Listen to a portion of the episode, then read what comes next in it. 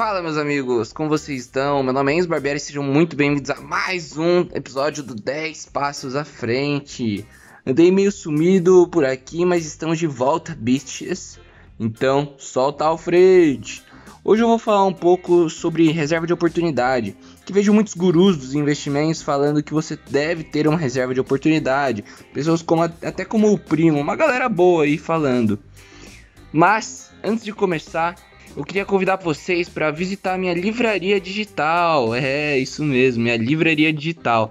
Eu tenho alguns livros autorais e se você comprar a Bíblia da Renda Passiva, você vai ganhar 50% de desconto e ainda vai receber o nosso livro digital de como comprar sua primeira ação em 5 passos de brinde.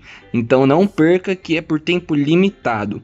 Então, nosso bate-papo de hoje será dividido em três partes. Primeiro eu vou explicar o que é, depois o porquê é ruim e depois o porquê eu não tenho. E tem a ver com a minha idade. Viajando pelos cofins da internet, consumindo conteúdo sobre o mercado financeiro, eu sempre me deparava com um bando de papagaios repetindo o que um deles dizia: separe 25% para reserva de oportunidade. Para mim, isso não fazia sentido algum. Pensa bem, por que eu iria deixar um dinheiro parado sem render nada ou rendendo entre 2 a 3% ao ano se eu poderia alocar nas mesmas ações que eu já tinha e possivelmente conseguir uma rentabilidade de 8 a 10% também? É claro que alguém tinha que ser diferente nessa internet.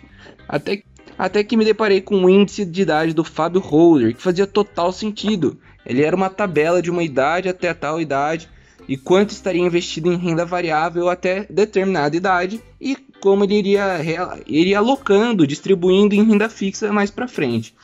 Aí pensei mais uma vez, com 18 anos, se eu não arriscar, entre aspas, eu vou estagnar uma hora. Não faz sentido então ter uma reserva de oportunidade. Desde então eu tô 100% em renda variável, há 3 anos já.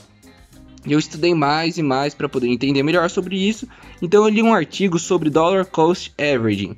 O título era Even God Couldn't Beat the Dollar Cost Averaging.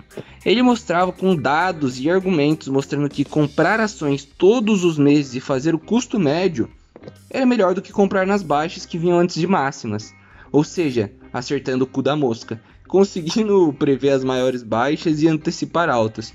O resultado de longo prazo foi bem melhor comparando comprando todos os meses e fazendo custo médio. A disciplina e a consistência bateria em tudo. E parece óbvio, mas não é. O que trabalha aqui nessa estratégia?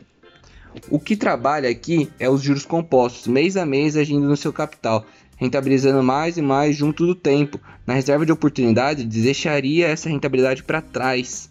Até já fiz um post lá no meu Instagram sobre isso esses dias. Esses dias não, né? Porque tá saindo um pouco atrasado esse episódio. A rentabilidade que você estaria deixando na mesa, o dinheiro que você estaria deixando na mesa é brutal. É bastante coisa. Então não faz sentido fazer reserva de oportunidade. Você deixaria um quarto do seu patrimônio parado com 18 anos, 20 e poucos anos sem render nada. E por uma idade abaixo de 35, 40 anos não faz o menor sentido isso. É uma idade onde estamos nos desenvolvendo profissionalmente, e ganhando mais e mais a cada ano. Deixar esse dinheiro parado pode ser tão ruim para o curto prazo quanto para o longo prazo. É muita grana que você vai deixar na mesa, não tendo o porquê, não tendo motivo aparente. Você já tem a reserva de emergência, que é o seu caixa de segurança. O resto a gente investe e rentabiliza o capital o máximo possível. Então, na minha opinião, fazer caixa para pessoa física antes dos 40 anos é burrice, não faz sentido. Mas essa é só minha opinião. Eu prefiro muito mais investir em boas ações, bons ativos, do que deixar dinheiro parado. Poxa, tenho tenho menos de 35 anos, não tem por que fazer isso. Mas essa é a minha opinião. Então, esse foi o episódio. Espero que vocês tenham gostado tenham entendido a ideia da, de não fazer reserva de oportunidade até, um certo, até uma certa idade, porque pode ser perda de rentabilidade, você pode estar deixando rentabilidade para trás, como eu já até fiz um post lá no meu Instagram, faça o dollar cost averaging e não, não enche o saco. Vai lá, me segue nas redes sociais, no Instagram, ensbarbieri8, entra no meu canal do YouTube, Jovens à Frente do Tempo, é, siga a gente aqui no, no podcast e não esquece de visitar minha livraria digital, hein? O link, todos os links vão estar aqui na descrição do episódio. Muito obrigado para quem assistiu até agora, para quem me ouviu até agora, meus caros ouvintes. Um abraço e fui! Vamos ficar rico, porra!